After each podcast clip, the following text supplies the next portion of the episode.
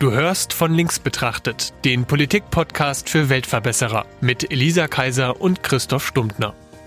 Hallo, ich bin die Elisa. Und ich bin der Christoph. Wir sind zwei Freunde, wir treffen uns jeden Montag zum Frühstück und reden über Politik. Ein Thema, das bei, ich sag mal, Beteiligungsformen digital häufig sofort auftaucht, also wenn die Bundesregierung zum Beispiel auf die Idee kommt, wir gründen mal ein Forum, äh, ist das Thema Cannabis-Legalisierung. Da scheint es eine ziemlich große Online-Community für zu geben und die, die nehmen sich solche Diskussionen gerne an sich. Und deswegen reden wir heute ein bisschen über Drogenpolitik und haben heute das erste Mal einen Gast dabei. Äh, wer bist du denn? Ich dachte, ich werde es vorgestellt. Das nee. ist der Christian. ähm, was machst du denn, Christian? Genau, mein Name ist Christian Kress. Ich bin Arzt in Weiterbildung in einer großen Psychiatrie, also für Psychiatrie und aktuell arbeite ich, wie es so schön heißt, auf der Sucht also ich mache Drogenentgiftungen. Drogenentgiftungen. Genau. Wir führen die, wir sind praktisch die erste Anlaufstelle, wenn Menschen, wenn Patienten sagen, sie möchten gerne vom Cannabis zum Beispiel oder auch von allen anderen Drogen entgiften, wenn sie die nicht mehr nehmen möchten, dann bieten wir eine Entgiftung an. Und die Patienten kommen zu uns und verbringen 28 Tage bei uns im Idealfall und kommen dort im ersten Schritt von ihrer Droge los. Okay. Was hast du denn dann als jemand, der dann auch, sag ich mal, wahrscheinlich die Auswirkungen von Drogen in seiner härtesten Form auch mitbekommt, zum Teil zumindest, äh, für ein Gefühl, wenn Leute sofort anfangen, irgendwie über die Legalisierung von irgendwelchen Drogen, meinetwegen Cannabis, zu reden? Ist das für dich auch trotzdem Thema oder ist das für dich was, was dich eher abschreckt? Mm, ich würde sagen, wir haben eine sehr naive Diskussion. Das erkenne ich persönlich daran, dass zum Beispiel diese Unterscheidung nicht getroffen wird ähm, zwischen Abhängigkeit auf der einen Seite und Drogenkonsum auf der anderen Seite. Also blödes Beispiel, ja, nur weil ich jetzt ab und zu meine Zigarette rauche, bin ich nicht tabakabhängig. Oder nur weil ich, übertrieben gesprochen, mal eine Bahn Crystal ziehe in meinem Leben, bin ich nicht gleich Crystal abhängig. Und ähm, auch das Abhängigkeitspotenzial von Drogen ist unterschiedlich stark. Und wir haben bei dieser, bei dieser Bewegung etwas zu legalisieren, ist das Wort legal drin. Das heißt, es geht darum, dass man es irgendwie befreit, dass es zugänglich ist, dass es leicht zugänglich ist oder generell immer verfügbar sein soll, wie es ja beim Alkohol fast schon so ist. Ja, es gibt ja kaum eine Grenze für Alkohol. Das steckt so ein bisschen in dieser Legalisierung drin. Ich persönlich bin jemand, der sagt, ich bin für Kontrolle. Denn das, was wir im Moment haben in Deutschland, ist, dass wir zwei Drogen haben, das ist Tabak und Alkohol. Die sind einigermaßen kontrolliert. Ja, da gibt es einen einigermaßen kontrollierten Zugang. Und man sieht eben auch, wie es sich entwickelt, nämlich dass es zurückgeht, interessanterweise. Bei den anderen Drogen haben wir ausgeprägte Schwarzmärkte, wir haben ausgeprägte kriminelle Strukturen. Ähm, es entzieht sich unserer Kontrolle. Und ich würde sagen, ich will gar keine Legalisierung, ich will Kontrolle darüber haben. Ich möchte wissen, was dort läuft. Ich möchte wissen, wie viel Heroin wird äh, gehandelt. Ich möchte wissen, wie viele Heroinabhängige gibt es. Ich möchte wissen, wie viele Leute konsumieren Crystal, wie entwickeln sich dort die Zahlen und so weiter.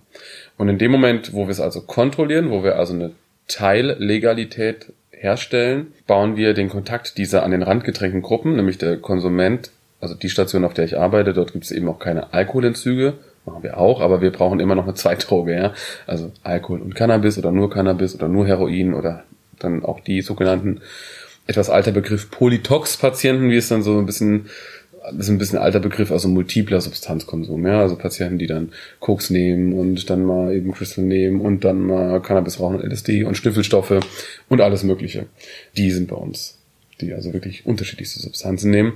Und diese Leute sind ja komplett an den Rand gedrängt. Die sind ähm, in der Illegalität, da merkt man, wie schwer es denen fällt, eben diesen Schritt in, nennen wir es mal, ein normales Leben oder ein Leben ohne Droge zu gehen, weil es eben auch häufig dann, wenn man dann häufig damit konfrontiert ist, dass sie eben etwas Illegales tun. Ja, und das, die sitzen ja vor mir und geben das ja zu. Ne, wenn ich, wenn ich sage, ich rauche jeden Tag Cannabis und ich kaufe mir das Straßenheroin, das ist ja, ne, sagen erstmal, dass sie Straftaten begangen haben. Und das ist, glaube ich, ein großes Hemmnis, äh, wo wir viel Kontrolle verlieren. Das ist das eigentliche Problem. Ansonsten finde ich die Diskussion meistens ein bisschen naiv, beziehungsweise auch das, was ich bei meinen Patienten feststelle, bei den Leuten, die es legalisieren wollen und die da so vehement für eintreten, da sehe ich das, was ich bei den Patienten auch sehe, eine Idealisierung. Ja, wie meinst du das? ähm, wie meine ich das? Also eine Idealisierung ist, etwas wird ja besser gemacht, es wird irgendwie aufgeladen, es bekommt so ein bisschen, also es ist nicht mehr nur eine Substanz, es ist ein, ein, ein Wundermittel, ja. Also wenn wir jetzt die Diskussion über Cannabis und medizinisches Cannabis und wow, was ich damit alles machen kann, die Studien sagen mehr so, ne? dann sind natürlich die Studien mit einem Mal schlecht gemacht und das ist ein schlechtes Patientenkollektiv, das ausgewählt wurde und da, da, da, da, da, wo man merkt, okay. Confirmation biased. Ja, ja, richtig. Ähm, darf man diesen Kaffee auch trinken jetzt während des Podcasts? aber verbrennen dir nicht äh, den Mund. Okay, okay. also die Studien ähm, über, über die medizinische Wirksamkeit von Cannabis sind sozusagen nicht so gut, wie, wie das jetzt dargestellt wird, oder wie ist da dein Eindruck? Die Studien sind also es gibt natürlich wenige Studien, es gibt wenig qualitative Studien. Warum? Weil es eben illegal ist. Also wenn ich mhm. etwas beforschen will, was illegal ist, das ist natürlich doof. Ist halt ein Problem, ja. ja. Ähm, das passt nicht. Das heißt, auch eine Legalisierung im Sinne einer Kontrolle ermöglicht eben auch die medizinische Forschung deutlich besser. Wenn wir aber auch die medizinische Forschung in anderen Ländern sehen, dann sehen wir beim Cannabis mäßig starke Effektstärken. Also dass das jetzt irgendwie das neue Wundermittel ist, das gibt sicherlich Patienten, äh, wir denken natürlich immer an den, den Krebspatienten, der dann Hunger wieder bekommt. Ne? Cannabis löst Hunger aus, wenn es geraucht wird, hat schmerzstillende Effekte, hat leicht euphorische Effekte, hat Effekte, dass ich ein bisschen müde werde. Das ist für, für ähm, Karzinompatienten gut und angenehm. Ähm, da gibt es auch verschiedene andere Krankheiten, wo das diskutiert wird. Aber so die Eindeutigkeit, dass man sagen kann, das ist jetzt eine billige und gute und super Medizin, eher nicht. Das hm. ist was Aktuelles im Jahr 2019, wie das im Jahr 2022 aussieht. Ne, wir sind ja ein dynamisches Fachgebiet. Man sagt, alle sieben Jahre verdoppelt sich das medizinische Wissen. Also von daher ist ja noch sicher noch Luft nach oben. Hm. Jetzt ähm, haben wir, sag ich mal, in Deutschland einen relativ klaren Kurs, was die Drogenpolitik angeht. Unsere Drogenbeauftragte, die Frau Mortler, sagt, eine Legalisierung oder auch eine Entkriminalisierung. Das mhm. ist ja so ein bisschen das, was du dann jetzt eher forderst mit dieser Kontrolle. Dazu muss es ja auch diese Entkriminalisierung geben. Mhm. Die wäre ein Schritt in die falsche Richtung. Mhm. Ein bisschen dieses Argument, dass man äh, damit auch den Einstieg erleichtert, gerade für Jugendliche, dass sie dann leichter rankommen an das Zeug. Mhm. Da scheint sich ja aber auch die Wissenschaft nicht so richtig einig drüber zu sein. Ich weiß jetzt nicht, ob das überhaupt noch in den medizinischen Bereich fällt wissenschaftlich. Mhm. Also was, was berichten deine Patienten? Wie kommen die denn an das Zeug? Ist das für die ein Riesenproblem oder? Nee. Das ist überhaupt kein Problem. Das ist, also ich habe hab Patienten, die rauchen Cannabis ab dem achten Lebensjahr. Wow. Das ja, ist sehr oder cool, ja. der, also der Erstkontakt zu Drogen, den ich meistens so habe, ist so zwischen dem zehnten, elften Lebensjahr bis so 14. bis 15. Also auch noch weit, bevor man, auch wenn man es erlauben würde, würde man ja sagen, keine Ahnung, Cannabis im Idealfall, wenn so die Neuro, neuronale Reifung abgeschlossen ist, so 21. bis 25. Lebensjahr irgendwo da, das anzusiedeln und nicht wie Alkohol mit 16, ähm, also viel später. Aber die Patienten haben dann sehr frühen Zugang. Die, die Frage, die ich immer stelle, die ich mir stelle, die ich auch den Patienten stelle, ist, ähm, welche Funktion hat das denn? Mhm. Welche Funktion hat denn die Droge? Welche Funktion hat die Droge in einer Gesellschaft? Das kann man so sehen, aber die Gesellschaft interessiert mich ja nicht. Ich behandle ja ein Subjekt, ich behandle einen Menschen, ein Gegenüber, nicht viele, einen. Und dann eben immer wieder die Frage im Individuum suchen, was, was, warum machen die das? Nicht im Sinne von Abwertung das ist ja so schlimm und böse, sondern welche Funktion hat das, ja? Ähm, und ich will auch vielleicht noch, bevor wir so wieder auf Drogen uns konzentrieren, noch einmal weiterfassen, wenn ich das Wort Sucht doch mal, was ich dahinter sehe. Also bei Drogenpolitik geht es ja gar nicht so sehr um Drogen, es geht um Sucht. Ja, es geht, geht nicht um die Droge, die Droge ist uns relativ egal. Es geht um die Sucht, es geht um die Abhängigkeit, das ist was ganz anderes. Und wir müssen da erstmal sehen und müssen konstatieren, solange Menschen existieren, wird es Drogenkonsum geben. Punkt auch Tiere konsumieren. Exakt, genau, das Drogen. Ich ja. Echt cool, was denn für welche? Achso, ja, ja, gerade so vergorene Koalabären essen doch irgendwie die ganze Zeit Eukalyptus und ist das nicht... ist wohl auch ein bisschen berauschend, aber ja. es äh, vergorene Früchte, ja, stimmt, die irgendwie vom Rädern verschweißt werden, dass man durch den Wald torkelt. Also alles äh, möglich. Äh, tatsächlich auch so. Ähm, konsumieren die das auch gezielt? Ja. Also, ja, okay. also gerade Affen, die haben dann, äh, die wissen ganz genau, wann es soweit ist. Genau. ist ja geil. Ja, die Früchte vergären okay, und dann, cool. äh, dann und ist Affen kann man sich vielleicht fragen, warum die das machen, ne? aber wahrscheinlich halt, äh, wenn sie es nur gelegentlich machen, könnte man ja auch argumentieren, naja, die wollen halt eine schöne Zeit haben, oder? Deine Frage zieht ja eher darauf ab, warum Menschen das machen müssen, also warum sie halt diesen Suchtdruck sozusagen verspüren. Ich will, wie gesagt, nochmal diesen mhm. Suchtbegriff ein bisschen ähm, ausbauen. Wenn wir, wenn wir wirklich sagen, okay, was ist denn süchtiges Verhalten? Ne? Wir haben jetzt schon eine Sache gehört, Suchtdruck, also Craving, ich habe Lust und so weiter, ich brauche es wieder, Dosesteigerung und so weiter. Da sehen wir doch auch in anderen Bereichen. Wir sehen es beim Essen, Es gibt das, es gibt die Leute, ähm, die, die können äh, Binge-Eating-mäßig auch Serien schauen, also wo Leute acht, zehn, zwölf Stunden Serien schauen. Wir haben ähm, die, den zunehmenden Internetkonsum, die Abhängigkeit von Smartphones, von Social Media. Beim Zocken gibt's das auch. Richtig, es wird eine eigenständige Diagnose dafür auch geben im nächsten ähm, ICD-10, also International Code of Diseases. Aber wir sehen, glaube ich, auch Suchtverhalten, ähm, auch wenn man es gesellschaftstheoretisch dann sehen will, bei Leuten, die vielleicht viel Geld anhäufen müssen und an der Börse zocken müssen und dann da irgendwie griechische Staatsanleihen äh, zocken. Auch das ist Suchtverhalten. Ja, wir sehen Suchtverhalten in der Sexualität ganz ausgeprägt. Riesengroßer Bereich. Ja, Harald Schmidt hat mal gesagt, äh, das Internet besteht zu 90 Prozent aus Pornografie. ich glaube, da hat er recht. Ähm, und äh, das ist ein Riesensuchtbereich, ja, äh, wo, wo, ich, wo eben auch sexsüchtiges Verhalten, aber auch Sucht nach eben Abhängigkeit von anderen Personen oder auch die Sucht, jemand anderen zu unterwerfen, zu unterdrücken. Das ist ein sehr weiter Begriff.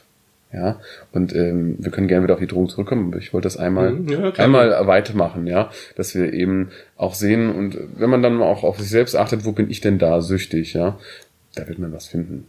Ja, und deswegen die Sport würde mir jetzt auch noch Ja, einfallen, Sport oder als Arbeit tatsächlich. ist Arbeit, auch Sport, richtig, Mhm. genau.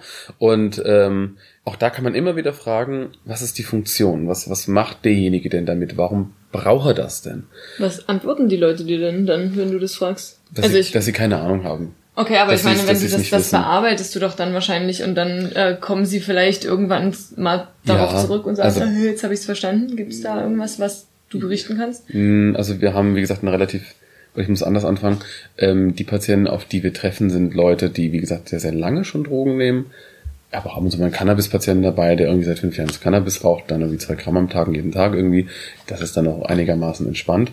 Das geht dann. Ähm, aber so die Leute, die das über viele, viele Jahre rauchen, wenn man nur die Phase betrachtet, bis sie das das erste Mal genommen haben, oder wenn sie dann so anfangen, ihre Biografie zu erzählen, ihre Geschichte zu erzählen, dann sitze ich meistens dann hinter mir so, ja, das kann ich verstehen. Also wir haben eine, eine, eine Konkordanz, eine Auftretenswahrscheinlichkeit von Traumatisierung, da gibt es unterschiedliche Studien, so zwischen 20 und 80 Prozent, sagen die Studien, Dass zwischen Von 20 und 80 Prozent der Leute, die schwer traumatisiert sind. Okay. Also es ist eigentlich immer so die gleiche Kombination. Vernachlässigung in der frühen Kindheit und im jugendlichen Alter, schwieriges Elternhaus, also mit irgendwie dann mehrfach Trennungen, wechselnde Partnerschaften der Eltern, ähm, komplexe Gewalt und Gewalt nicht immer, aber auch häufig, häufig, häufig. Ähm, viel, wie gesagt, emotionale Vernachlässigung. Mutter hatte keine Zeit, ähm, Vater hatte dann verschiedene Partnerinnen, konnte sich ums Kind irgendwie nicht kümmern. Solche Dinge. Und dann relativ früh dann Probleme in der Schule, Verhaltensauffälligkeiten, immer der Kasper irgendwie gewesen. Und dann geht das so los. Dann sind die relativ früh abgestempelt und dann gehen die in die Drogenkarriere rein. Also die Drogenkarriere ist nicht der Beginn von einem Problem, sondern es ist ein Ausdruck von etwas. Und ähm, das kann man jetzt auch wieder auf die gesellschaftliche Ebene hören und könnte sagen, okay, was wäre eigentlich in Deutschland los, wenn wir keine Drogen mehr hätten morgen? Also wenn morgen das Bier leer wäre und der Schnaps und es gäbe keine Zigaretten mehr und die Opiate und Straßenheroin, alles wäre weg. Also wenn wir uns so, wenn wir morgen wirklich mal äh, alles wegräumen.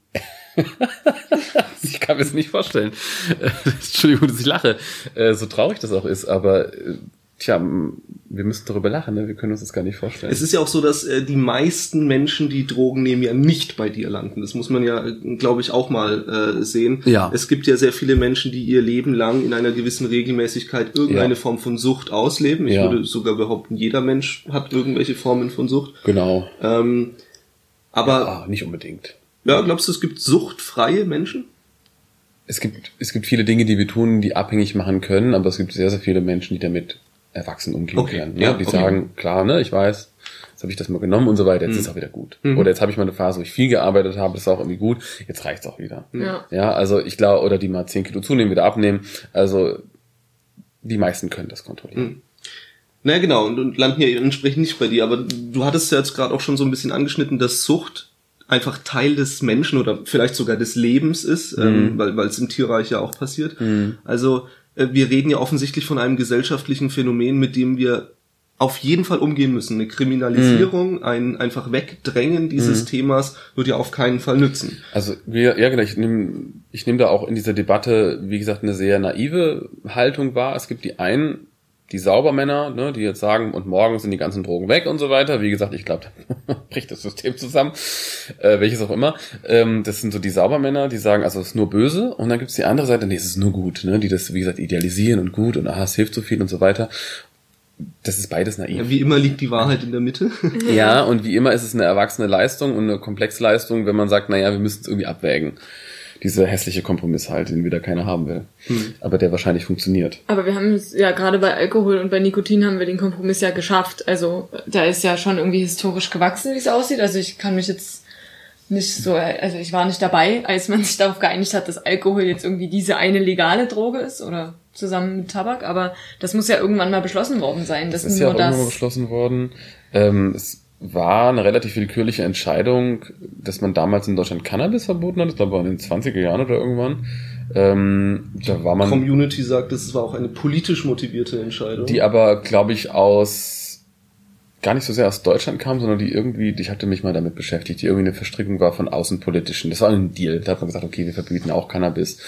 Ähm, es gab in den USA da so mehrere Wellen. Ähm, die hatten ja auch mal wirklich die Prohibition probiert, Ja. ne, über einige Hat Jahre. total gut Das funktioniert. hat sehr, sehr gut funktioniert, weil es eben genau das gemacht hat. Es hat ähm, großartige kriminelle Machenschaften und Familien groß werden lassen. Also es hat massiv in die, es, also die Prohibition, die Prohibition war eine Investition in die Massenkriminalität. Ja, es war für die Leute, die gerne kriminell sind, war das eine tolle Idee. Aber für alle anderen nicht. für, die, für die Familienunternehmen. Ja, für die, für die, für die kleinen, stabilen Familienunternehmen äh, war das eine richtig gute Idee. Aber für alle anderen eher nicht. Ja, wo sind wir jetzt gerade? Ich habe mich jetzt gerade den Faden verloren. Ähm, äh, ich ich denke, der Faden war, dass wir dass wir offensichtlich irgendwie einen, einen äh, kulturell gewachsenen Ja. Umgang mit den Drogen haben. Ja. Wie genau der zustande kommt, glaube ich, ist jetzt auch gar nicht so unbedingt Aufgabe. Was ich jetzt mal ein bisschen ansprechen wollte, ist, wie, wie geht man in Zukunft äh, vielleicht auch politisch mit dem Thema Drogen um? Es gibt ja seit 2001 inzwischen schon, also schon seit 18 Jahren in Europa dieses berühmte Beispiel aus Portugal. Die haben 2001 die komplette Entkriminalisierung vorgenommen. Ähm, also selbst wenn du mit Heroin auf der Straße erwischt wirst, solange das nicht zu viel ist, so dass du als äh, über 10 Tageseinheiten oder so, dann giltst du als potenzieller Dealer und dann wird die Strafverfolgung schon einsetzen. Ansonsten ist es eine Ordnungswidrigkeit. Und das Einzige, was dir im Endeffekt blüht, ist, dass du vor Sozialarbeitern und einem Richter ähm, vorstellig werden musst, die dann überprüfen, ob deine Sucht problematisch ist. Und wenn das so ist, musst du, wirst du, wirst du in Behandlungen äh, geführt. Und das wird also, die haben ein bisschen Umdenken gehabt. Die haben eben gesagt, okay, die Kriminalisierung, die führt uns nicht weiter. Die hatten ein Riesenproblem damals auch. Haben das Ganze entkriminalisiert und die Suchtabhängigen tatsächlich eher als Patienten verstanden und nicht als Gesetzesbrecher. Das war so ein bisschen dieses, dieses Umdenken, was da stattgefunden hat, mit erstaunlichen Ergebnissen. Also die HIV-Infizierten sind um 95 Prozent zurückgegangen. Das ist ja Mhm, wow. schon, das ist schon mal eine Hausnummer. Ähm, und das ging so weiter. Die Drogenabhängigen insgesamt sind um 75 Prozent zurückgegangen. Es nehmen viel weniger Jugendliche vor allem Ja. ähm, Drogen, weil die Mediziner sagen, es liegt vor allem daran, dass der Anreiz des Illegalen nicht mehr da ist und Ja. dass das für Jugendliche eine große Rolle spielt. Ja. Die Polizei und Justiz konnte sich auf einmal viel stärker mit den Machenschaften der Dealern beschäftigen, weil sie sich nicht mehr so sehr auf die Konsumenten, ähm, ja, die, die Konsumenten haben nicht die, die, die Gefängnisse gefüllt. und Ja. ähm, insgesamt hat man auch einfach gemerkt, dass wohl in der Gesellschaft, naja, ein bisschen mehr Aufklärung stattgefunden hat. Es wurde sich mehr mit dem Thema beschäftigt und Naja, es ist eben nicht einfach nur böse ja, und darüber redet man nicht, sondern es ist eben ein Teil des menschlichen Daseins. Ja. Und genau auf diese Art und Weise, wenn ich es eben aus der Kriminalität raushole und ein Stück weit normalisiere, dann muss ich mich auch damit konfrontieren. Und in dem Moment, wo ich mich damit konfrontieren muss, muss ich darüber nachdenken und ich muss eine Entscheidung treffen. Und das ist eben, wie gesagt, was Erwachsenes. Wenn ich natürlich, da haben Sie auch, äh, hast du auch recht, ähm, wenn man eben sagt, ich krieg, es ist verboten und es ist geheim und du musst dann hingehen und so weiter und nur an dieser einen Ecke bekommst du das und so weiter. Das ist unfassbar attraktiv, ja. Und wenn wir nochmal reinschauen für die Jugendlichen, die da so die Betroffenen sind, das sind ja sowieso schon die Abgestempelten. Noch einmal, also diejenigen, bevor die anfangen, sind die meistens schon diejenigen, die am Rand gedrängt sind. Und für die ist natürlich, das, da hast du komplett recht, ich möchte es nochmal unterstützen, sehr, sehr attraktiv. Da habe ich äh, eine Frage zu. Also nur weil ich es mich gerade gefragt hast, als du gemeint hast, ähm, dass dieser der Reiz des Illegalen dadurch weg ist. Aber dieser Reiz des Illegalen an sich ist ja immer noch da. Also als Jugendlicher in Portugal hat man vielleicht auch manchmal irgendwie Bock, einen drauf zu machen. Gibt es da irgendwelche ähm, Ersatzhandlungen sozusagen, dass sie dann irgendwie mehr Graffitis sprühen oder mehr Scheiben einwerfen oder so. Sowas fände ich irgendwie noch interessant. Also wahrscheinlich weißt du es jetzt nicht, aber. Ja, es ist wahrscheinlich auch mich, schwer ob- zu messen, ob das. Total, äh, genau, aber ähm, das frage ich mich dann, ob. Insgesamt kann man nur sagen, dass die Beschaffungskriminalität Mhm. natürlich auch massiv zurückgegangen ist und insgesamt gibt es auch 85 Prozent weniger Tote durch Drogen in Portugal, Ja. also, also durch Überdosis äh, sterben. Also insofern äh, muss man auch vielleicht ein bisschen aufwiegen, was ist mehr Total. wert, ein Menschenleben war, oder war ähm, nur so ein Gedanke. ich, ich denke, da ist irgendwie liegt auf der Hand, was wichtiger ist, nämlich Ja. irgendwie das Menschenleben und Naja, Menschen entscheiden sich ja für Dinge, auch Jugendliche entscheiden sich für Dinge. Und nur weil man jetzt, das hört sich ja vielleicht ein bisschen böse an, aber nur weil man jetzt ziemlich viele Gründe hat, Drogen zu konsumieren, muss das ja nicht so sein. Ja, Es gibt ja auch extrem viele Leute, die hatten auch keine schönen Kinder, die haben es nicht getan. ja. Ja, und auch dieses, was wir immer so diskutieren, das ist Genetik und halalala, und weil der Vater schon getrunken hat, dann ist das, ist das irgendwie so, ja, diese Effektstärken sind da, aber die sind auch nicht bei weitem nicht 100 Prozent. Also es bleibt eine aktive Entscheidung. Und äh, wenn ich es eben auf die Art und Weise unattraktiver mache, dann werden sie was anderes tun. Ja, Ja, dann, dann werden sie eben etwas tun, was produktiver ist.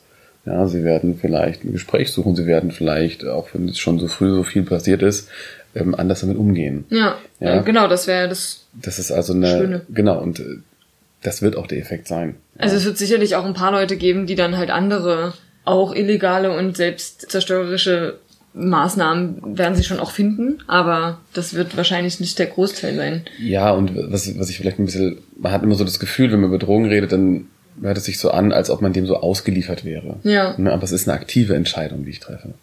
Ja. Also Es auch in der dieses- Sucht. Auch in der Sucht. Na, in der Sucht ist es dann schon wieder, die Sucht, die macht mich, äh, entmündigt mich dann natürlich schon ein bisschen. Ja. Ähm, aber so gerade der Beginn des Konsums ist eine aktive Entscheidung. Ja. Ja, ich muss es mir zuführen. Ja, und die kann ich so oder so treffen, diese Entscheidung. Ähm, das ist ganz wichtig. Wie gesagt, es bekommt dann eine Funktion, es hat dann eine Bedeutung im Leben, es hat ein, meistens einen Verarbeitungsmechanismus.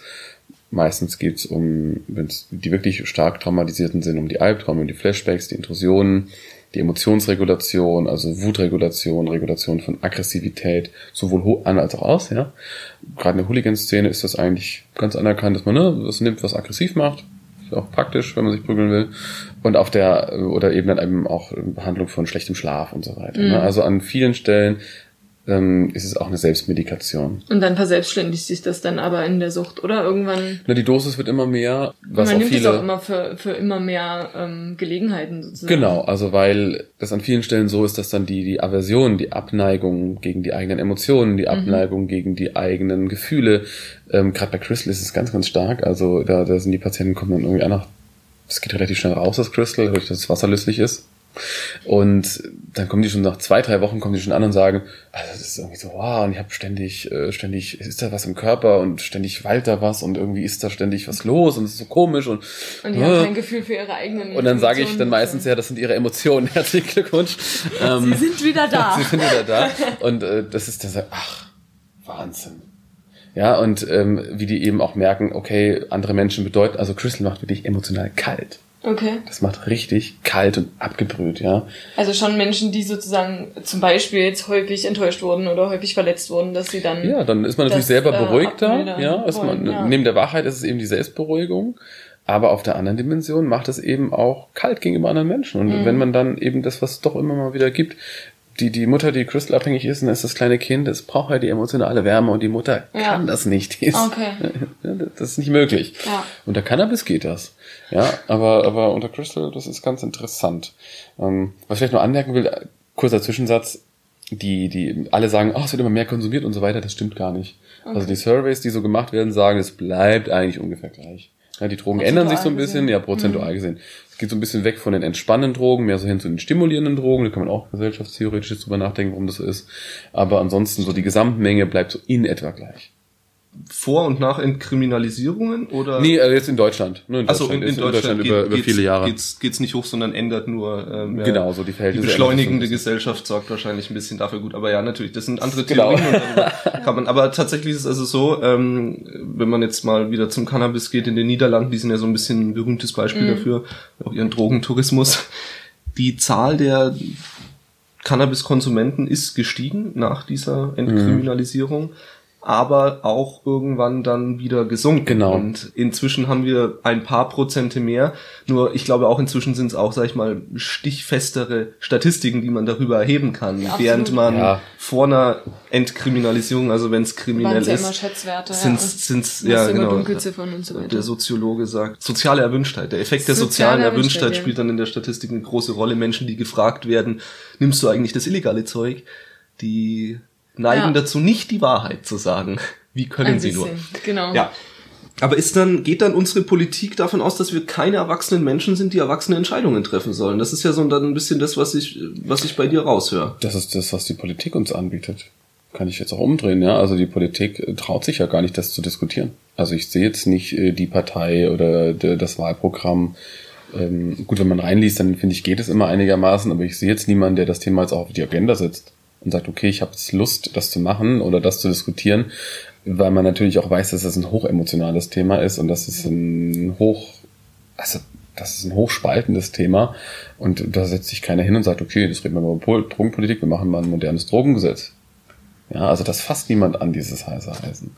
Ich habe auch äh, gehört von jemandem, äh, der halt meinte, dass der Staat ja schon noch eine Schutzbeauftragung hat so für, für seine Bürger und dass, dass der Staat eben auch dafür verantwortlich ist, sowas wie eine Helmpflicht oder eine Anschnallpflicht, also Helmpflicht haben wir nicht, aber Anschnallpflicht haben wir ja schon seit diversen Jahrzehnten, Ja. ähm, um halt seine Bürger sozusagen zu schützen. Weil man könnte ja auch da argumentieren, naja komm, also jeder vernünftige Mensch weiß es ja, dass man sich anschnallen soll im Auto. Warum zur Hölle brauche ich dann ein Gesetz dafür, dass ich das machen muss? Du könntest halt sagen, naja, jeder vernünftige Mensch kann es doch selber einschätzen, wie viele Drogen er zu nehmen hat und, und was für ihn gut ist. Ist Aber wir Ziel. gehen durch die Verbote ja davon aus, dass sie es eben nicht können. Also, Na, also es eine ist ja- Anschnallpflicht ist Ist sozusagen, naja gut, das ist halt parallel die zu dem, was positive, eine aber- Drogen äh, Genau, ja. aber in, in beiden Fällen gehen wir ja eigentlich davon aus, dass die Leute halt nicht sich aktiv für die vernünftige Sache entscheiden können. Das heißt, wenn wir jetzt die Drogen legalisieren oder entkriminalisieren, dann können wir eigentlich auch eine Anschnellpflicht abschaffen. Und das ist halt die Frage, ob wir das wollen. noch einmal, Drogen fangen in der Jugend an. Ja. Und klar sollte man das Ziel haben, dass man, wenn man schon konsumiert, noch einmal Konsum ist Teil der menschlichen Gesellschaft. Punkt. Jeder Gesellschaft. Ja. Überall. Es passiert überall und es ist ganz normal. Nicht jeder Konsum muss zur Sucht werden. Das ist das nächste. Und natürlich gibt es Teile, die man schützen muss. Also gerade der Süchtige, der dann wirklich tief in der Sucht steckt, der profitiert auch eher von Gesetzen. Ja. Ja, weil es für den doch mal hilft, wenn, also wir haben ja auch viele Leute, die zu uns kommen, die eine Entgiftung machen, die jetzt nicht so ganz so freiwillig kommen. Ja. Das sind sogar einige, ne, wo es dann irgendwie eine Die sind Auflage richtig ist. untergebracht, oder? Die sind nicht richtig untergebracht, Mhm. das nicht, aber wo es eben eine Auflage ist, wo sie eine Haftstrafe, eine Ah, Bewährungsstrafe dann eben bekommen und so weiter. Also das ist ein ganz, ganz wichtiger Teil. Der würde dann natürlich deutlich geringer ausfallen. Also das stimmt schon, ne? Wenn Mhm. man, also wir dürfen, wie gesagt, nicht naiv sein. Also wenn ich jetzt eine Kontrolle einführe, wenn ich das also in einen kontrollierten Bereich überführe, dann habe ich eben auch große Teile von spontanen Konsumenten und so weiter, die profitieren, aber die stark Abhängigen, die verliere ich ein Stück weit unter Umständen. Das muss man, glaube ich, schon so sehen. Und da muss man andere Antworten finden. Und dann ist ja das portugiesische Modell eben relativ klug, ne? Weil jemand, der stark abhängig ist, der kann sich ganz schlecht kontrollieren. Der wird sich auch in so einem Gesetz, ich darf nicht mehr als zehn Tagesdosen oder sowas haben, nicht mehr halten können. Ja. Ja. Das wird er nicht mehr schaffen. Also, aber wir müssen uns doch bewusst machen, ne? Also wenn jetzt irgendwie das Cannabis genauso äh, im Aldi dann ist, das ist für die Leute, die abhängig sind, ist das ein Problem. Ja. also aber ich das glaube ist doch auch bei in- in- Alkohol in- genauso, ne? Die müssen doch Alkohol auch. An, an dem, am Schnapsregal vorbei. Selbst Ja, und als die schaffen das ja schlecht. Ja, ja, und die schaffen das Ja, schlecht, dann ist genau, es ja so dreist, dass das Zeug sogar an der Kasse noch steht in Richtig. einem kleinen Genau. Fläschchen. Richtig. Und es äh, gibt äh, nicht Quengelkassen für Kinder, ne, die Ja. dann sozusagen keine Süßigkeiten haben. Warum gibt's eigentlich keine Alkoholikerkassen, dass da kein Korn dann steht an der Naja, man, man, man äh, sollte Kasse? eben, man sollte äh, eben da, wie gesagt, wir haben auf der einen Seite haben diese stark, stark rigiden Gesetze, Mhm. die alles verbieten und auf der anderen Seite gehen wir halt, also ich meine, da steht Schnaps Ja? neben den Zigaretten, ja. Bei den Zigaretten finde ich es mittlerweile ganz cool, dass sie so eingeschlossen sind, ja. Ja. Da ist, glaube ich, so ein bisschen die Hürde ein bisschen größer wird der Schnaps, da steht ja einfach da. Ja, es sei denn, der ist sehr teuer, dann ist er auch eingeschlossen. Aber Ja, es geht ja nicht um Schutz des Konsumenten. geht ja eher um den Pfeffi. ja, Ja, wir gehen, genau. genau. Genau, Ähm, und du kannst halt ja reingehen und da kostet, keine Ahnung, so eine Goldkrone, 1,50. Kennt sich aus, läuft. Gehe häufiger in Supermärkte. okay. Ja, und wenn man dann auch mal äh, schaut, da wird häufig reingegriffen. Also wenn man so ein bisschen so eine lange, lange, lange Schlange hat, kann man mal so gucken, wer da überall so sein Zeug liegen hat. Also wir haben viel unerkannte Sucht, ja. Wir haben viel unerkannte Ja, auch ein Stück weit funktionale äh, Sucht, oder? Dass die, also so, so die, die man so als Pegeltrinker bezeichnen Ja, könnte. ne? jede- jede Sucht hat auch eine Funktion. brauchen. Genau. Jeder und dann, hat das dann ja, ne? trinken die das halt, sonst können sie halt nicht arbeiten quasi. Genau. Ne? Gibt's auch unter Crystal ganz interessant, die dann da auf der Baustelle sind und Kran fahren und alles mögliche. Oh wow, okay. Ja. Crystal ist ja irgendwie in Sachsen so ein Thema. Ja, ne? ne? Also gerade so in der Grenznähe ist es in Deutschland jetzt ganz schön nach oben geschossen. Also in Bayern, die haben auch ein bisschen äh, Mhm. Probleme damit, aber Sachsen ja auch. Das ist war jetzt politisch auch häufig Thema in den letzten Jahren. Ja. Ja. Ähm, Vor allem, weil es halt stark in Schulen und in Gefängnissen ja, ja, ja, drückt, ja. so, Und, ne? und, und so richtig ekliges Zeug, dann so Erdbeercrystal und so, wo das dann Ist schon an halt Kinder verteilt wird und massiv sowas. gepanscht. Ja. irgendwie. Hm. Ist, hat es zugenommen? Ist das was, was du Also die Statistik sagt ja, aber auch da wieder im Rahmen der Umverteilung, ja. Also wie gesagt, die Aha. Gesamtpopulation an Abhängigen bleibt in etwa gleich. Also mit den Heroin, mehr ganzen, genau, mit den, mit den, genau, Heroin hat, bei- Heroiner, junge Heroiner gibt's kaum. Wie sich das anhört, junge Heroiner, ja, aber so, so ist halt die Formulierung jetzt. Äh, jetzt muss ich auch dabei bleiben. ähm, junge Heroiner gibt's weniger, die sind älter im Schnitt und Wie, äh, die, wie viel älter ungefähr, du dass ich mir vorstellen also so Heroin, die Phase war so 80er, 90er Jahre und deswegen so die, die Heroiner, die wir haben, sind so 40, 50. Oh, okay. Genau, und die Crystal-Abhängigen sind eher jünger, wobei Crystal ist eigentlich auch schon seit den Nullerjahren Thema. Das sind jetzt auch schon wieder 20 Jahre, ja. Also es gibt auch 40, 50-jährige Leute, die Crystal nehmen. Und Crystal hat auch eine lange Tradition, ja. Das war ja noch äh, Pervitin, die Panzerschokolade. Bis in die 60er Jahre, glaube ich, konnte man das auch kaufen in der Apotheke, um so für die für die Dame des Hauses, dass sie ein bisschen mehr und schneller putzen konnte, gab es auch so verschiedene Sachen.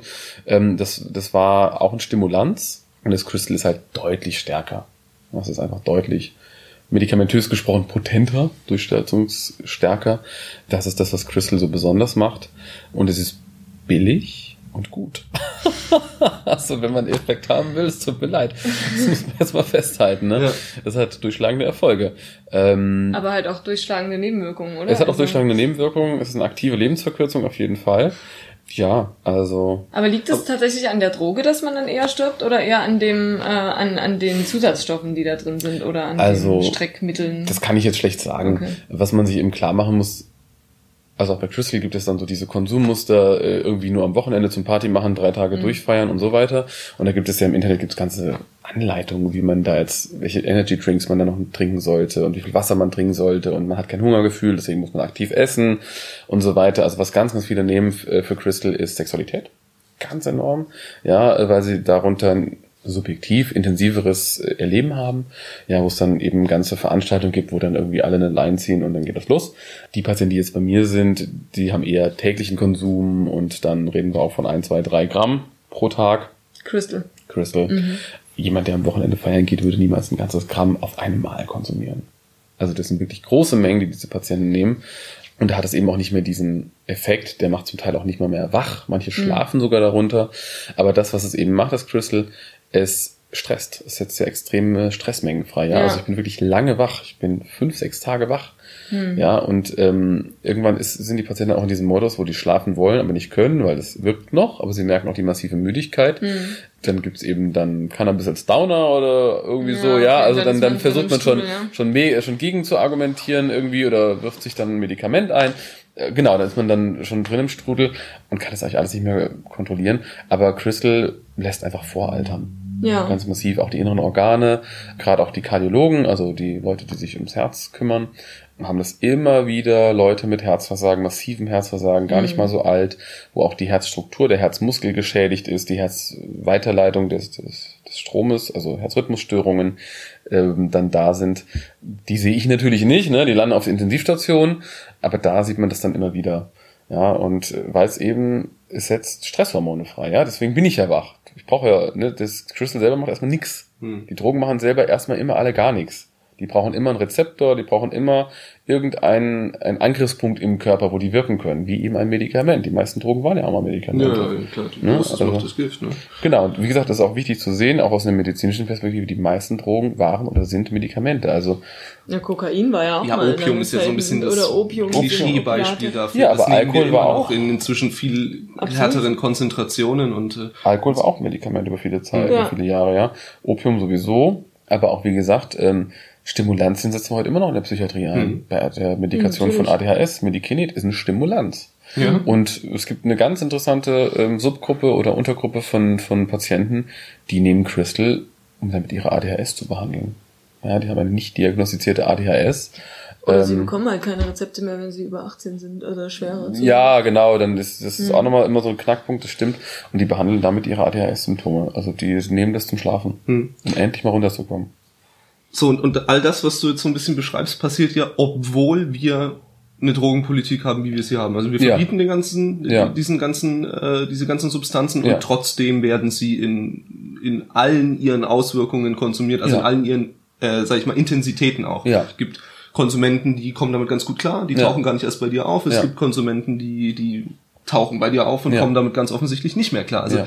Und dadurch, dass die Substanzen ja, was du auch gerade schon gesagt hattest, immer potenter werden, das ist übrigens nicht nur bei Opiaten so oder bei, ich weiß nicht, äh, Am- Amphetaminen, sondern das ist ja auch bei Cannabis so. Mhm. Ja. Zurück zu dieser, äh, inzwischen ist es ja so, dass die vermehrt auf THC, also diesen Genau. Wirkstoff, der High macht, Ja. ähm, gezüchtet werden, Ja. ähm, weil die Leute einfach einen Rausch wollen. Richtig. Und das ist ja auch was, worüber man vollkommen die Kontrolle verliert, wenn man Drogen krimin also äh, Nee, wir, haben illegal ja, hält. wir haben ja die Drogen, wir haben ja die Kontrolle verloren. Ja, ja, haben wir. Die, die haben wir verloren. Das Und- ist ja Quatsch, was wir den Leuten erzählen, dass wir das kontrollieren können. Das ist ja lächerlich. Genau. genau. Und Ja, du müsstest da, ja auf dem Schwarzmarkt rumgehen und Proben einsammeln. Das du ja nicht. Ja, ist ein bisschen Wieso schwierig. sollten die sich auch an Kontrollen halten? Ja. Die nehmen natürlich das, was irgendwie höhere Absatz.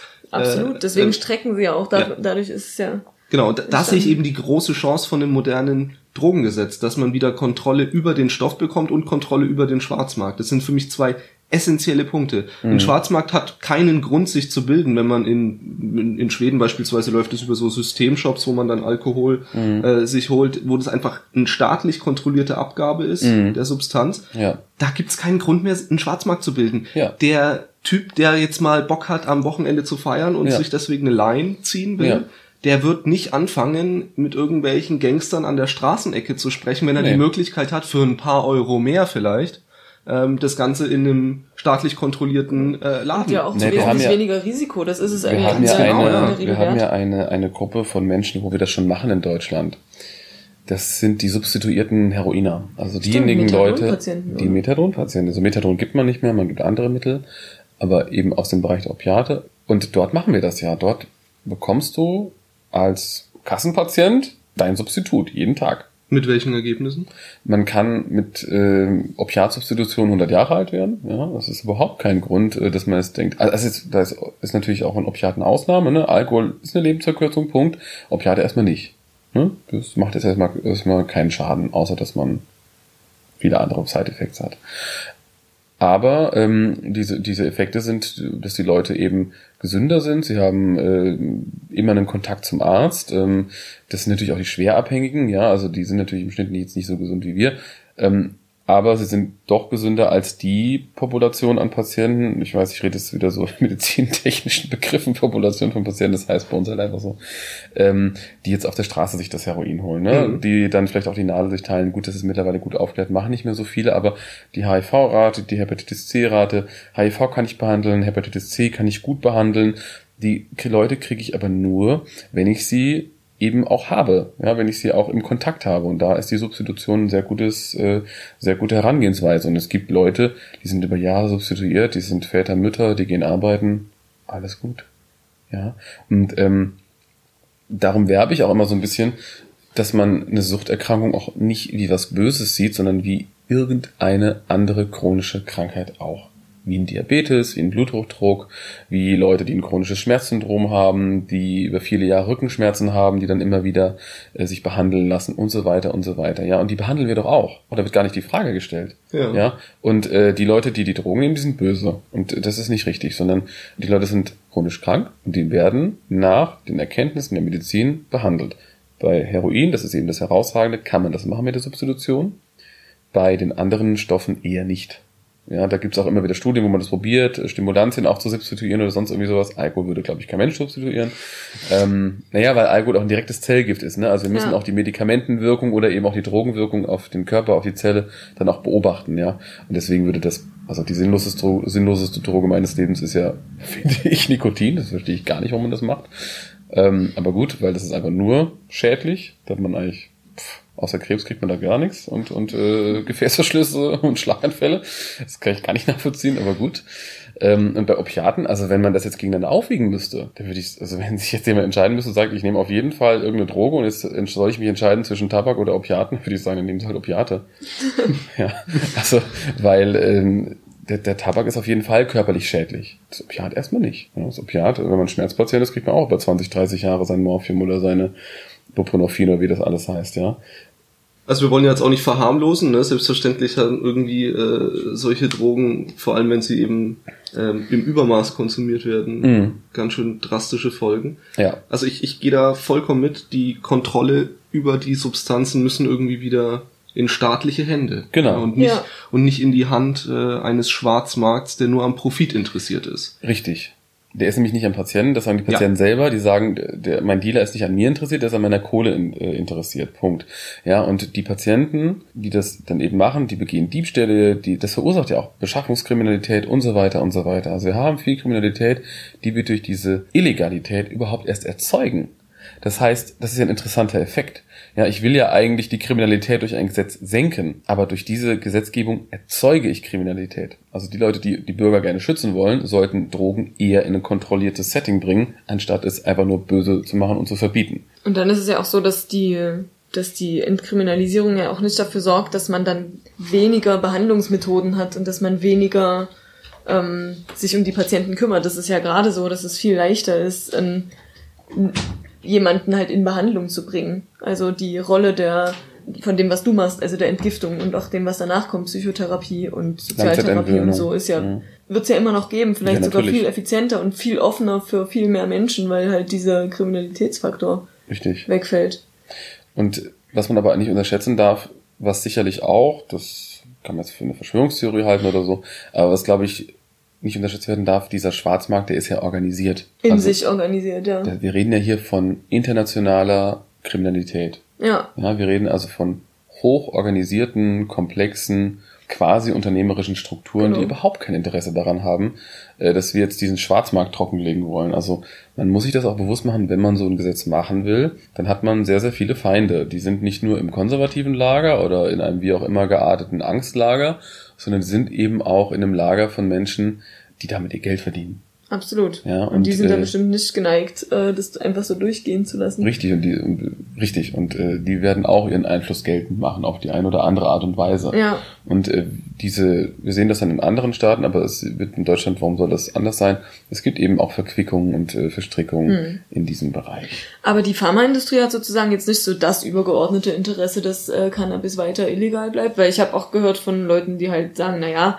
wenn das medizinisch jetzt die Wirksamkeit irgendwie besser wird, dass dann die Pharmaindustrie natürlich da auch nicht so wahnsinnig viel Interesse hat, dass da ein billiges, leicht zu erzeugendes, wirksames Medikament sozusagen kommt. Ja, das stimmt. Das hat die Pharmaindustrie nie.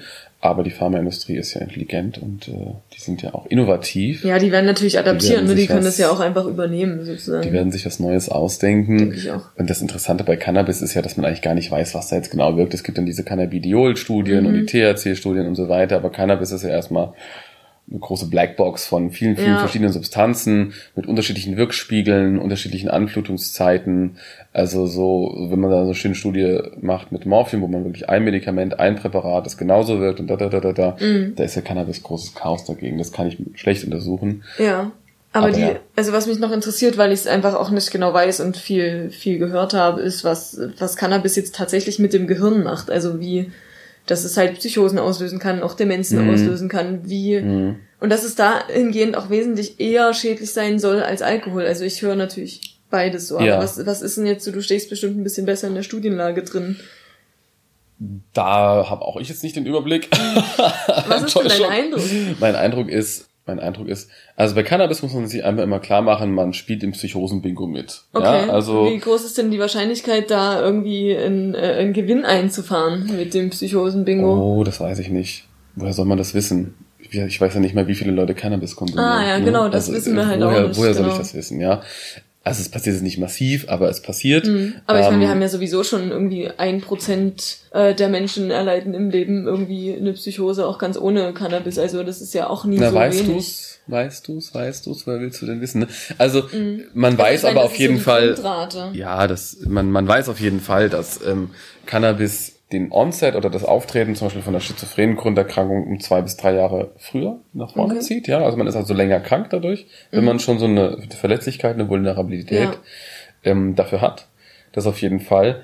Ähm, es kann aber eben auch einfach so eine psychotische Episode auslösen und da muss man sich auch immer klar machen, eine psychotische Episode ist jetzt nichts Nettes. Das ist wirklich eine, eine drastische Erfahrung, die einem ein Leben lang in Erinnerung bleiben wird. Man kriegt das ja voll mit, Ja. einen Verfolgungswahn, ja. Und wenn man mal drei, vier Monate wirklich unter starkem Verfolgungswahn gelitten hat, und da war nie was, aber irgendwie doch und so weiter, das, das begleitet einen den Rest des Ja, Lebens. Das ist eine absolut. schwere, schwere Sache. Man kriegt die auch nicht immer kontrolliert. Das kommt ja als nächstes hinzu. Also nur wenn man jetzt das Cannabis weglässt, hört die Psychose nicht unbedingt auf. Ja, dann gibt man Medikamente und macht Psychotherapie und äh, das wirkt dann auch sehr, sehr häufig sehr, sehr gut, aber manche bleiben dran hängen. Mhm. Ja, und eine Psychose, eine psychotische Phase ist auf jeden Fall etwas, wo ich gesellschaftlich innerhalb von Sekunden am Ende bin. Ja. Ich kann nicht mehr arbeiten gehen, ich kann nicht mehr studieren, ähm, ich werde aus meinem Familiensystem herausgelöst, werde krankgeschrieben, werde vielleicht sogar berentet. Also Und das ist eine teilweise ganz, auch dann ganz schwere Sehr Sache. lange Zeit auch stationär häufig behandelt, ne? Ja, ne, und eben was dann danach noch, die, die soziale Mhm. Integration, die Integration in den Beruf und so weiter, das ist wirklich böse. Okay, aber das wäre ja auch eine Sache von Aufklärung, ne? Psychosen-Bingo, nenn ich's mal, ne? ähm, da was, worüber man ja sozusagen auch aufklären könnte, weil ich meine, machen wir uns nichts vor. Man spielt ja bei, wenn man halt raucht oder trinkt, spielt man ja auch im Herzinfarkt-Bingo mit. Genau. Ne? Und da ist es ja relativ gut erforscht, Ja. dass die Wahrscheinlichkeiten sehr, sehr hoch sind. Richtig. Also, Richtig. Also, wie gesagt, wenn man jetzt unbedingt ein Ranking machen will, ich bin immer gegen solche Rankings, weil man damit eben dann auch äh, die ein oder andere Droge verharmlost und man sagt, Ja. das ist ja gar nicht so schlimm. Aber die böse Droge ist wirklich Alkohol und Nikotin. Also die erlaubten, die, die spielen ganz weit vorne mit. ja, weil sie Ähm, auch so sozial toleriert sind, oder? Also ich meine, Ich bleib ganz medizinisch, ich bleib ganz Ja. kühl, das ist mir jetzt komplett egal. Also dafür sind wir ja da. Genau, Du darfst das- kühl bleiben, wie du bist. Also da die die scoren da ganz hoch. Da gibt's auch gibt's auch dann wieder solche solche Vergleiche, wie man das macht und so weiter. Aber auch in meiner persönlichen Wahrnehmung sind erstmal die beiden relativ weit vorne dabei. Im, äh, es ist böse. Dann kommt schon relativ schnell das Heroin. Wegen, Okay. einfach wegen der massiven Abhängigkeit und äh, des, des sozialen Abstiegs, der da häufig mit verbunden ist. Dann kommt schon Crystal und dann kommen so die anderen Sachen. Ja, ähm, und sowas wie LSD oder so. Ich habe selten einen LSD-Abhängigen gesehen. Die nehmen das auch mal, ja, aber jetzt nicht dauerhaft. Und Cannabis ist da in dem Vergleich relativ gering. Aber findet man einen Cannabis-Konsument, der nicht raucht? Gibt's auch, ja, gibt's auch. ähm, aber häufig ist das eben auch, dass dann noch Tabak mit konsumiert Ja, stimmt, wird. das ne? ist natürlich, aber das könnte sich ja dadurch auch äh, verändern. Also verbessern, absolut. Ich meine, das ist ja so, weil die verschiedenen Darreichungsformen halt irgendwie offizieller werden und man leichter Ja. irgendwie andere Ja, genau. Zugänge Wer, hätte. wer weiß heute schon, auf was für Arten man Cannabis konsumieren Genau. kann. Man kennt irgendwie klassisch den Joint und man weiß vielleicht noch, weil man mal in Amsterdam war, dass man das irgendwie in ein Plätzchen backen kann. Ja, oder halt genau ähm, äh, Aber ab dem Moment, wo du über Vaporisieren redest, Genau. fängt's schon an so, äh, was? Was ist Ja. denn das? ja, Ist das wie eine E-Zigarette? Schon irgendwie. Das ist, also damit sind wir irgendwie so vielleicht mal ein bisschen am Punkt. Machen wir mal ein Fazit raus. Also die Kontrolle wäre wieder da, wenn wir anfangen, äh, Drogen zu entkriminalisieren und staatliche Hand zu geben. Wir können einen Schwarzmarkt auf jeden Fall untergraben, verringern die Beschaffungskriminalität. Das sind einfach aus Portugal erwiesene Dinge. Weniger Drogentote. Was natürlich auch unbedingt notwendig ist, ich glaube, das hattet ihr gerade so ein bisschen angeschnitten, war eben auch das Thema Aufklärung. Das ist natürlich was, was auch viel einfacher funktioniert, Ja. wenn Dinge legal sind. Weil wenn du dich über etwas aufklären lässt, was illegal ist, dann bist du ja bist du sofort... mit einer Zehe schon Ja, über der Linie, ne? So, ja, zumindest, zumindest für das Individuum gefühlt. Ne? Also wenn ich zu jemandem gehe, der mir Aufklärungsmaterial für Heroin bereitstellt, da schauen doch alle anderen hin und denken, äh, weißt du, was los ist. Ja, Ne? vor allem im Internet gibt es ja alles schon. Ja gut, klar. Im Da Internet gibt, ja gut, aber das sind wir wieder an dem Punkt äh, dieser ganzen Eigenverantwortung. Wie viel Eigenverantwortung traut man äh, den Menschen zu, sich im Vorfeld über Drogen aufzuklären? Gehen wir mal in Im Schnitt junge Menschen. Ja, genau, Also, aber- ne, wir reden von der frühen, von der frühen, ähm, von der frühen Jugendentwicklung. Ja. Und gehen wir da mal in, in, in ein fiktives Szenario rein, wo wir alle Drogen entkriminalisieren, aber packen das alles in so einen Systemshop, also irgendwie einen staatlichen, staatlichen Shop, bei dem du gezwungen wirst, dich im Vorfeld mit gewissen Informationen über dieses Produkt, das du auch immer kaufen willst, äh, Ja, wie eine Apotheke. Ja, wie eine eine Apotheke. Apotheke, Ja, Wie eine genau. Apotheke. Also ich werde was, also noch einmal Drogen, heißt ja Drogen neben waren, das Drugstore. ja eben, äh, naja, Drogen waren an vielen Stellen Medikamente und jeder Patient wird immer mit Medikament aufgeklärt über Wirkung und Nebenwirkung. Ja. Punkt. Genau. Ja, und ähm, das So- wünsche ich mir auch für Drogen. Ja. Und äh, ich wünsche mir auch, oder ich will auch, dass die Leute dann eben nicht mehr irgendein blödes gestrecktes Zeug bekommen, Mhm. sondern dann ist es eben auch, damit kann man die Leute auf dem Schwarzmarkt auch ärgern, High Quality. Genau, ist Ja, dann es halt ist dann rein. einfach so, ne? Ich Und glaube, man kann sogar auch über das, was du vorhin erwähnt hast, über diese Funktion, die eine Sucht haben kann, aufklären. Ne? Man kann ja dann auch andere Angebote machen. So, du kannst ja, halt klar. irgendwie das und das konsumieren, aber du kannst halt auch mal mit jemand bereden. Ja. Oder hast du schon mal Thai-Boxen probiert? Irgendwie. Also dass- wie gesagt, die, die Leute haben schon sehr komplexe Problemlagen mit Ja, ja, Thai-Boxen, kommst du nicht so weit. Ich habe es jetzt ein Ähm, bisschen, bisschen vereinfacht, aber du kannst ja trotzdem da einfach viel bessere Angebote Ja, und schaffen. wie gesagt, ich will es nochmal betonen, die Leute, die wirklich massiv Drogen konsumieren, haben komplexe Problemlagen schon in der frühen Entwicklung, aber eben dann auch, was, ist, was den Beruf angeht, was das Führen von Beziehungen angeht ähm, und so weiter. Und ähm, wenn ich das eben in die Kriminalität abschiebe, dann schiebe ich auch diese Menschen, ich zwinge die praktisch in die Kriminalität. ja, du zwingst die aus der Gesellschaft raus, ne? Genau, Mhm. also auch Kriminelle sind Teil der Gesellschaft, aber ich zwinge sie, ich zwinge sie An den in Rand diese, der Gesellschaft. ich zwinge sie wirklich äh, kriminelle Handlungen auch zu vollziehen. Ja, sie haben kaum noch einen Spielraum. Ja, und das kann ich dadurch alles aufbrechen, ja, weil ich eben den Kontakt zum legalen System wiederherstelle. Ja, und es geht also nicht darum, dass man jetzt über die Gesellschaft irgendwie den Stoff legalisiert und da gibt es ganz viele Leute, die sagen, oh, das ist doch einfach nur erlaubtes Dealen. Die Effekte werden sein, die du schon genannt hast, die weniger Toten und so weiter. Wir werden viel Geld sparen, wir werden viele kriminelle sogar Geld einnehmen Ja, damit, indem man es das kommt besteuert. erschwerend hinzu, genau. Und wir werden viele kriminelle Handlungen, Stichwort Beschaffungskriminalität, nicht mehr sehen. Wir werden also interessanterweise Sicherheit herstellen. Okay, jetzt sind wir uns alle einig, dass äh, wir das unbedingt machen sollten. Gibt es denn irgendwas, was dagegen spricht? Ganz, ich hatte das äh, Thema auch schon mal mit Leuten selbstverständlich diskutiert, die anderer Meinung sind. Ja, äh, mal. Schlecht. Das war auch so unbefriedigend. Nein, nein, nein das, das war schon ein sehr interessantes Gespräch. Und einer der Punkte, den ich zumindest sehr interessant fand, neben vielen Punkten, die ich nicht so interessant fand, war, dass, nehmen wir jetzt mal den Bernd.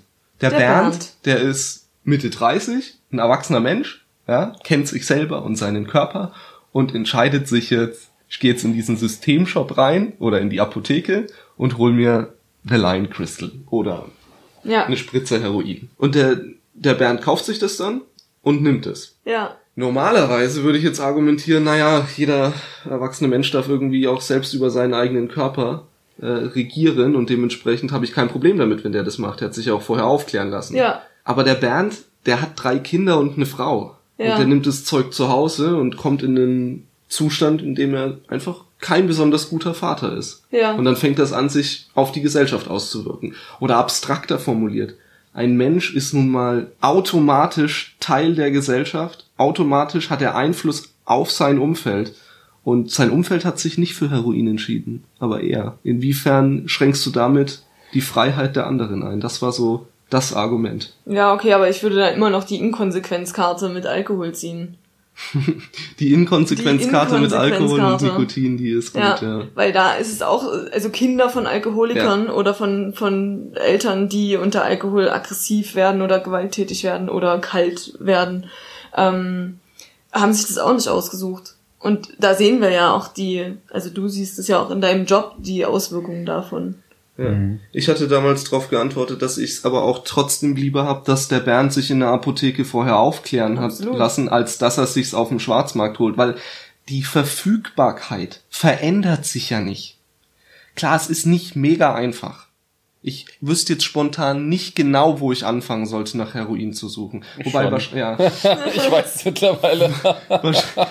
wahrscheinlich würde ich einfach mal mit zu einer deiner Therapiesitzungen gehen oder so. weiß man es eigentlich, ja. Ähm, Ähm, die Spots. Genau, dann, also man kommt ja, wenn man es drauf anlegt, trotzdem Absolut. ran. Es ist ja, die Verfügbarkeit verändert sich ja in keiner Form. Und dann Ja, lieber doch, eine die- kontrollierte Verfügbarkeit mit einer Aufklärung im Hintergrund. Eben die Verfügbarkeit verändert sich ja eben doch, weil es ist ja für diejenigen, die jetzt dieses Kriminelle vielleicht auch haben will oder dieses andere oder Ausbrechen aus dem System oder irgendwie sowas, kommst dann in so einen sterilen Laden und bist noch darüber aufgeklärt über den Nebeneffekt. Das ist wirklich nicht cool, ne? Das ist dann nicht mehr romantisch. Das ja. ist nicht mehr romantisch, ne? Das ist nicht mehr idealisiert, das ist entidealisiert. Ja. Das ist erwachsen. Ja. Ja, das ist genau das, was wir brauchen, diese Entidealisierung der Droge.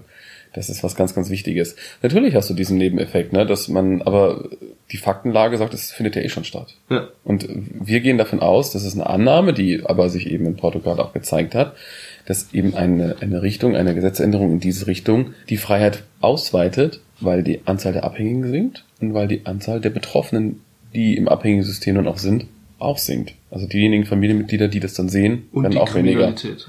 Und die Kriminalität, ja. Also mein Fahrrad wird nicht mehr so häufig gestohlen. Dann bedanke ich mich bei dir, Christian, dass du da ein bisschen uns Einblick gegeben hast in deine Welt, Gerne. in deine, deine Welt der Drogen. ja. Tja. Was jetzt nicht so gut geklappt hat, war, dass wir uns jemanden als Gast holen, der eine andere Meinung hat als wir beide. Tja, aber das kommt beim Vielleicht nächsten klappt Mal. das beim nächsten Mal. Das, kriegen wir. So, das waren jetzt unsere Gedanken zum Thema Drogenpolitik. Uns interessieren allerdings auch deine Gedanken zu dem Thema. Schreib uns einen Kommentar, füll unsere Wissenslücken und beteilige dich am Gespräch auf von links betrachtet.de.